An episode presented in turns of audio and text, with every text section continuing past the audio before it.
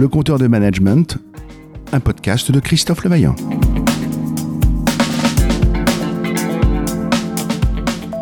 Bonjour Jean-Yves Gillet. Alors, euh, homme d'industrie, homme de finance, polyglotte, amoureux du Brésil, on peut le dire On peut le dire.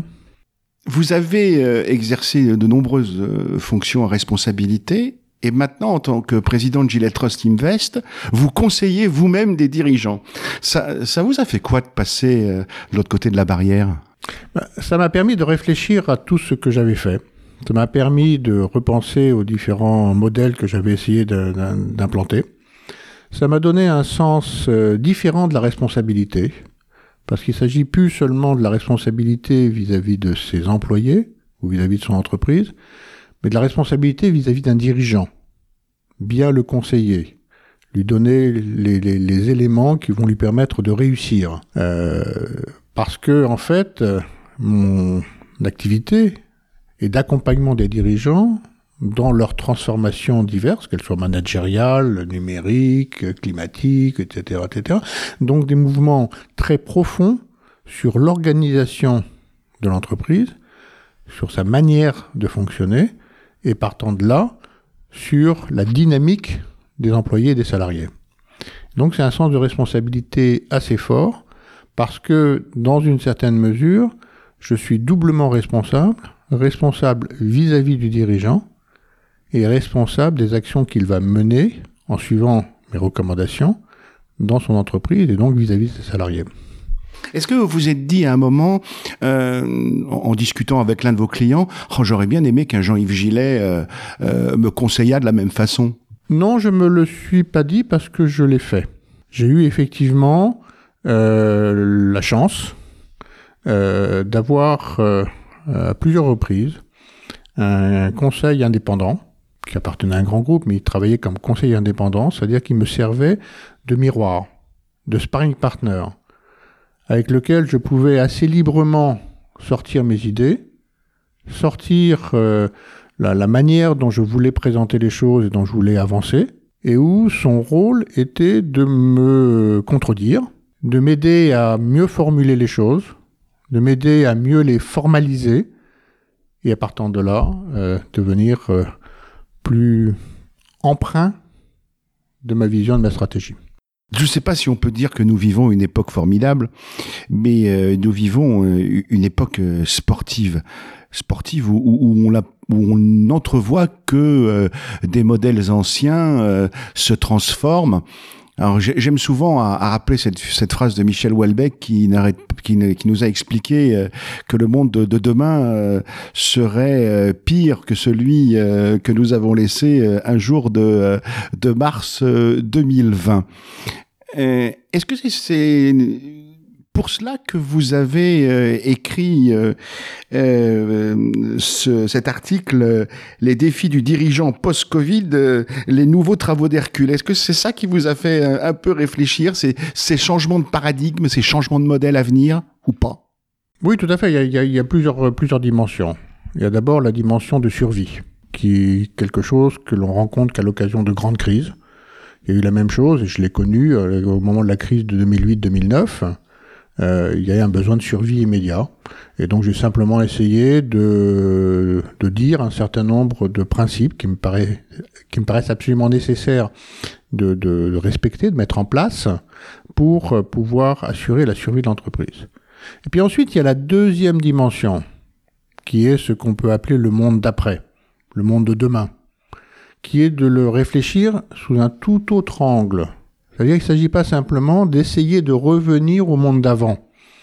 Il s'agit de dire, OK, quelles sont les ruptures que je peux mettre en place parce que finalement, nous avons vécu une énorme rupture dans nos modes de travail, dans la relation à l'entreprise, dans la relation à la chaîne de fournisseurs et de clients, parce que nous avons connu euh, de, de- de grandes transformations, et que ces grandes transformations, elles viennent se rajouter aux grands enjeux du moment, qui sont d'une part, pour les entreprises, la transformation numérique, comment tirer le mieux, meilleur parti de cet outil nouveau, Et puis deuxièmement, ce qui s'impose à tout le monde, la transition énergétique, c'est-à-dire en fait la lutte contre le changement climatique.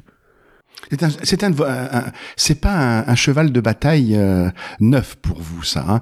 Euh, ça fait longtemps que vous euh, que vous militez entre guillemets pour alerter autour de ces changements, notamment en termes de climat. Oui, ben, dans le passé, on va pas, je vais pas refaire mes guerres, hein, mais dans le passé, j'ai effectivement été président du comité développement durable du MEDEF, président d'une association entreprise pour l'environnement pour cela, et donc ça, ça remonte déjà, on oublie de le dire, une quinzaine d'années, parce que ça me paraissait des sujets qui allaient s'ouvrir et qui étaient absolument nécessaires. Et ce qui me paraissait également important de dire, c'est que changement climatique pour une entreprise, ça peut également être un élément, quoi, la lutte contre le changement climatique, un élément de compétitivité, un élément de productivité et de différenciation. Ne serait-ce que parce que réduire les consommations d'énergie, c'est en même temps améliorer les coûts et donc la productivité. Et que derrière ça, face à une demande de plus en plus empreinte de sens vis-à-vis du futur de la planète, le fait de s'y atteler par anticipation et de ne pas le subir, s'y atteler par anticipation, est une manière de se différencier et quelque chose de très positif. Alors je, rebondis sur ce que vous avez dit euh, sur la quête de sens.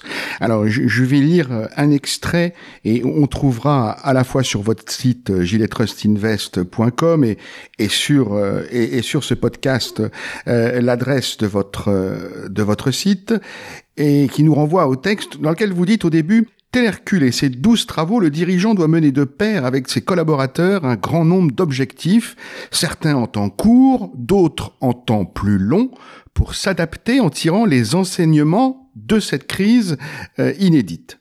Le dirigeant peut et doit s'appuyer d'abord sur les ressources de l'entreprise, mais aussi sur son conseil d'administration et sur des appuis externes comme peuvent le fournir des consultants indépendants qui allient agilité et expérience, car il s'agit plus de gérer un projet de se lancer dans de grandes études. Comment capitaliser sur cette crise pour se créer des opportunités de transformation?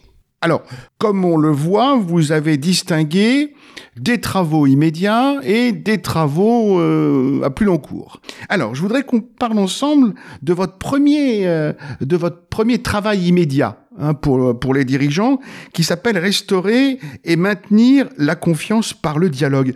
Vous, pensez que en général et dans les entreprises, euh, le dialogue, on manque de dialogue, que le dialogue n'est plus ce qu'il était qu'on a du mal à s'écouter maintenant, quand vous parlez de restauration notamment Non, restaurer la confiance. Pas forcément vis-à-vis de l'entreprise, mais a été ébranlé sur ah. euh, euh, le mode de vie, sur le mode de fonctionnement, sur euh, les problèmes que représente le travail par les transports qu'ils obligent de, de, faire, par le fait qu'il y a un risque invisible, inconnu, nouveau, qui s'est invité dans la vie quotidienne et dans la vie des entreprises.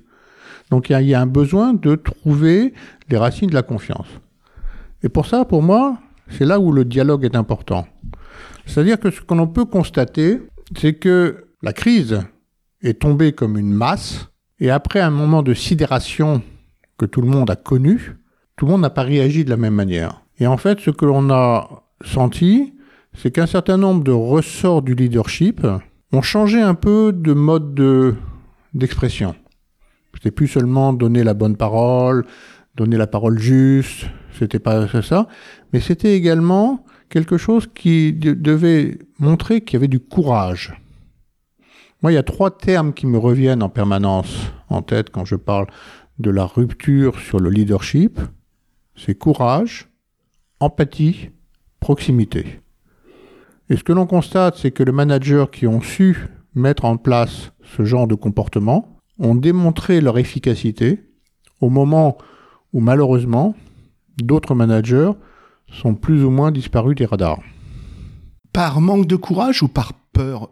Par manque de courage, par peur, par le fait également que ce qu'on a appelé injustement le télétravail, qui n'était pas réellement du télétravail, mais du travail à distance forcé, a créé des zones de confort pour un certain nombre de personnes, et qui font que, euh, étant à distance de l'entreprise, ils ont été à distance dans l'esprit de l'entreprise. D'ailleurs, c'est un des points 6, c'est le sixième point de votre, de votre, de vos six travaux euh, d'Hercule immédiat, organiser les suites du télétravail. Et je rebondis sur ce que vous venez de dire euh, entre la différence qu'il y a pour des collaborateurs et des employés à être en télétravail ou être en télétravail parce que les circonstances l'exigent. On a l'impression qu'effectivement, c'est pas tout à fait la même chose. Et dans les suites là actuelles euh, de, cette crise sanitaire, on commence à voir, je trouve, des différences entre euh, le, télétravail vu par l'entreprise et le télétravail euh, vu et voulu par les employés. Qu'en pensez-vous? Oui, ce, terme est pour l'instant recouvre actuellement plusieurs exceptions et plusieurs, plusieurs définitions, et il est assez vague. Bon, d'abord, ce qu'il faut reconnaître, c'est qu'on parle beaucoup du télétravail, mais il faut d'abord parler des gens dont la fonction ne permet pas le télétravail et sont obligés, ont été dès le premier jour obligés de revenir sur le lieu de travail. Ce que l'on constate, c'est qu'après un moment assez légitime d'inquiétude, de peur, face à ce danger nouveau, inconnu et invisible, euh, finalement, ils se sont rendus compte que la qualité des mesures sanitaires prises par les entreprises pour les protéger ont été tout à fait à la hauteur et la qualité de ces, ces mesures leur ont redonné confiance et se sentent mieux et ont su dépasser leur peur. Par contre, ce qu'on peut constater, à contrario, c'est que une fraction importante des personnes qui sont parties dans ce travail à distance forcé y ont trouvé un certain confort parce que finalement on est dans un environnement familial, parce que certains d'entre eux ont pu aller à la campagne grâce à Internet qui permet de garder la connexion et, la proximité, parce que ça économise des temps de transport qui sont toujours un peu pénibles euh, pour, les personnes. Tout ceci, euh, tout ceci euh, a permis de, à ces personnes de trouver une nouvel équilibre qui finalement est assez confortable. Ça, combiné à la pression médiatique anxiogène sur, euh, sur le télétravail, sur, sur, le, sur, sur le virus, le virus hein, sur la crise, sur la crise sanitaire. Tout ceci fait que, dans de nombreux cas, il est plus difficile de faire revenir des gens au travail que les premiers qui, eux, n'ont pas eu n'ont pas eu d'autre choix que de, que, que de revenir. Que revenir. Et donc ça, c'est un gros problème pour l'entreprise, c'est de dire, OK, comment on revient à un certain équilibre nouveau? Alors avant la crise, il y avait entre 7 et 10% du travail qui était fait déjà en télétravail. Mais c'est un télétravail organisé, avec des plages, des jours, des travaux, des éléments de suivi, etc. Mais avec une certaine alternance entre les jours télétravaillés et les jours travaillés. Puis là, d'un seul coup, on était passé à 30% de télétravail. Ce qu'on a appelé le télétravail, par, par simplification. Euh, l'équilibre nouveau va être quelque part entre les deux. On va pas rester à ce niveau de travail à distance forcé, ne serait-ce que parce que un tel niveau de travail à distance forcé casse le lien social de l'entreprise, ne permet pas d'avoir le dialogue spontané, ne permet pas la proximité, ne permet pas la parole rapide. Et oui, le besoin d'être ensemble, la convivialité, et ça c'est particulièrement vrai euh, dans des fonctions qui nécessitent de la créativité. Tout ce qui est euh, design, tout ce qui est recherche, tout ce qui est ingénierie, ça nécessite quand même de pouvoir échanger rapidement. Et pas seulement devant la machine à café, encore que celle-ci, tout le monde a trouvé que finalement elle avait beaucoup de mérite et beaucoup de beaucoup de, d'éléments positifs. Radio Moquette doit manquer hein, parfois hein, dans les boîtes. Ouais, à mon avis, Radio Moquette c'est pas ce qui manque le plus. Quoi. Tant mieux si ça se surprime parce que Radio Moquette est plutôt destructeur qu'autre chose. par contre, par contre, euh, euh, la machine à café, ça c'est, utile pour échanger rapidement sur, sur, telle ou telle telle ou telle chose, pour, pour maintenir un certain, une certaine agilité de la pensée collective, et puis euh, de maintenir cette cohésion sociale. Alors justement, maintenir la cohésion sociale. Donc, euh, je, rappelle à, nos auditeurs que euh, on peut trouver euh, euh, les quatre autres les quatre autres préceptes des travaux d'Hercule qu'on n'a pas développés là hein, veiller à la santé reconstituer la trésorerie organiser le retour aux conditions opérationnelles et renforcer la supply chain en amont et en aval. Vous pouvez lire les recommandations de Jean-Yves Gillet. Comme, comme vous l'exprimez là on a un peu l'impression que c'est une euh, une liste à la Prévert. non. Mais ce n'est pas une liste à la Prévert. Simplement, c'est vous qui avez marqué les 12, c'est vous qui avez écrit les 12 travaux. Oui, oui, parce que quand je l'ai trouvé un certain nombre, je me suis dit, oui, parce que d'abord, le travail de patron d'entreprise, c'est un peu comme Hercule. Hein, il faut qu'il soit un tout petit peu surhomme. Hein, et puis, deuxièmement, moi, j'ai écrit ça dans, dans l'esprit de, de, de, donner un certain nombre d'éléments de réflexion au chef d'entreprise pour que sur chacun de ces sujets, il puisse se positionner en disant est-ce que je suis euh, au niveau que je souhaiterais avoir? Et est-ce que le niveau que je souhaiterais avoir est suffisant pour surmonter la période actuelle de, crise? Il ne s'agit pas pour lui de faire de façon bon élève chacun des sujets. Tout à fait. Non, ce n'est pas l'objectif de votre... C'est plus un but de réflexion parce qu'en fait, ce dont euh, les chefs d'entreprise, me, me paraît-il, ont besoin, c'est plutôt euh, d'éléments qui leur permettent de prendre du recul. C'est à cela également qu'un consultant comme moi peut servir. C'est les, aider à prendre du recul, les aider à prendre de la hauteur, parce qu'en fait, sinon, ils sont happés en permanence par le quotidien, par l'immédiat, et euh, ils ont du mal à, à réfléchir, réfléchir sur le long terme. Mon papier, ce n'est rien que cela. Dans les travaux euh, juste après, enfin on y est encore maintenant, euh, il y a la chaîne managériale. Alors euh, de l'opérateur au dirigeant, hein, c'est une marotte chez moi, mais je crois aussi chez vous. Euh, c'est ça consisterait en quoi une une reconstruction euh, Quand vous dites consolidation, c'est consolidation ou reconstruction ou casser, c'est quoi? Ce n'est certainement pas casser. C'est prendre du recul, constater d'abord les managers qui ont été les plus contributifs pendant cette crise. Et Dieu, Dieu sait qu'il y en a quelques-uns qui ont été exceptionnels dans leur démarche. D'autres qui ont été plutôt un peu absents. Ben, il faut tenir compte de cela.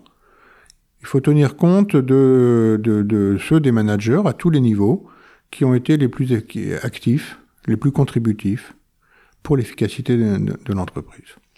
Ça consiste ensuite à associer comme vous l'avez dit, toute la chaîne, depuis le patron jusqu'à l'employé, au salarié. C'est-à-dire, en fait, trouver les moyens de faire contribuer chacun à la construction du futur. C'est une forme de dialogue social. Une forme de dialogue social à l'intérieur de l'entreprise, au travers de la chaîne managériale. C'est très important. Au même titre que le dialogue social, euh, plus institutionnalisé, dans les relations entre les dirigeants et les représentants du personnel euh, sont d'un élément majeur de la cohésion de, de l'entreprise. Ce qu'on a constaté pendant cette crise, c'est que euh, ça a nécessité la mise en place de beaucoup d'accords sociaux. Parce qu'il fallait organiser les mesures sanitaires. Il fallait organiser également euh, ce, ce qu'on a appelé le télétravail. Hein, il fallait organiser beaucoup de choses. Ça a conduit les entreprises à signer beaucoup d'accords sociaux. Et ce qu'on peut constater, c'est que les entreprises qui avaient une pratique et une culture de dialogue social de qualité bien établie ont beaucoup plus rapidement et facilement traversé la crise. Pour conclure cet entretien, euh, vous dites euh, dans votre papier qu'il est bon pour les dirigeants de, saisir les opportunités euh, pour rebondir. vous êtes, si je reprends le début de notre entretien, Jean-Yves Gillet, vous êtes résolument confiant? Oui, je suis confiant. Je suis confiant sur le fait que la dynamique et la vitalité du tissu industriel va permettre de rebondir. Mais pour ça, il faut que tous les moyens soient présents. Les mesures que l'État a mis en place ont permis aux entreprises de mieux asseoir leur survie, de se préparer au futur, et je suis conscient qu'il va y avoir beaucoup d'opportunités. C'est un peu malheureux parce que ça veut dire que certaines entreprises vont mal passer cette crise et qu'elles seront donc affaiblies au point de ne pas pouvoir survivre sans un partenaire, sans quelqu'un de nouveau autour de la table. Mais ça fait partie de, de, de, de la vie de l'entreprise, ça fait partie de, de l'évolution des, des, entreprises. Et là-dessus, moi ce que je constate, c'est qu'il y a beaucoup d'entreprises qui, ayant assuré leur traversée de cette crise, et toutes n'ont pas traversé aussi mal que certains secteurs, les secteurs du commerce, les secteurs des bars et restaurants, les secteurs de l'hôtellerie ont vraiment, le tourisme ont vraiment énormément souffert. Dans beaucoup d'autres secteurs, après un trou de quelques mois, on est en train de repartir et de repartir de façon solide. Et tout ceci va permettre de, de rebâtir. Et en plus de ça, je pense que ça va permettre également un certain nombre d'initiatives qui sinon n'auraient peut-être pas vu le jour sur des technologies nouvelles, sur des choses pour préparer le futur à long terme. Là, ce qui me vient rapidement à l'esprit, c'est tout ce qui se passe autour des énergies, et en particulier de l'hydrogène, dont on disait que c'était un rêve lointain. Ça reste lointain, mais ce n'est plus tout à fait un rêve, puis ça commence à être une réalité. Et là-dessus, il y a toute une démarche de, de, de reconstruction, et tout ceci me laisse effectivement confiant dans l'avenir. Jean-Yves Gillet, je vous remercie. Non, c'est moi qui vous remercie. Vous avez inauguré euh, le nouveau podcast euh, du compteur du management et euh, je donne rendez-vous à nos auditrices et nos auditeurs pour un second numéro, disons très bientôt.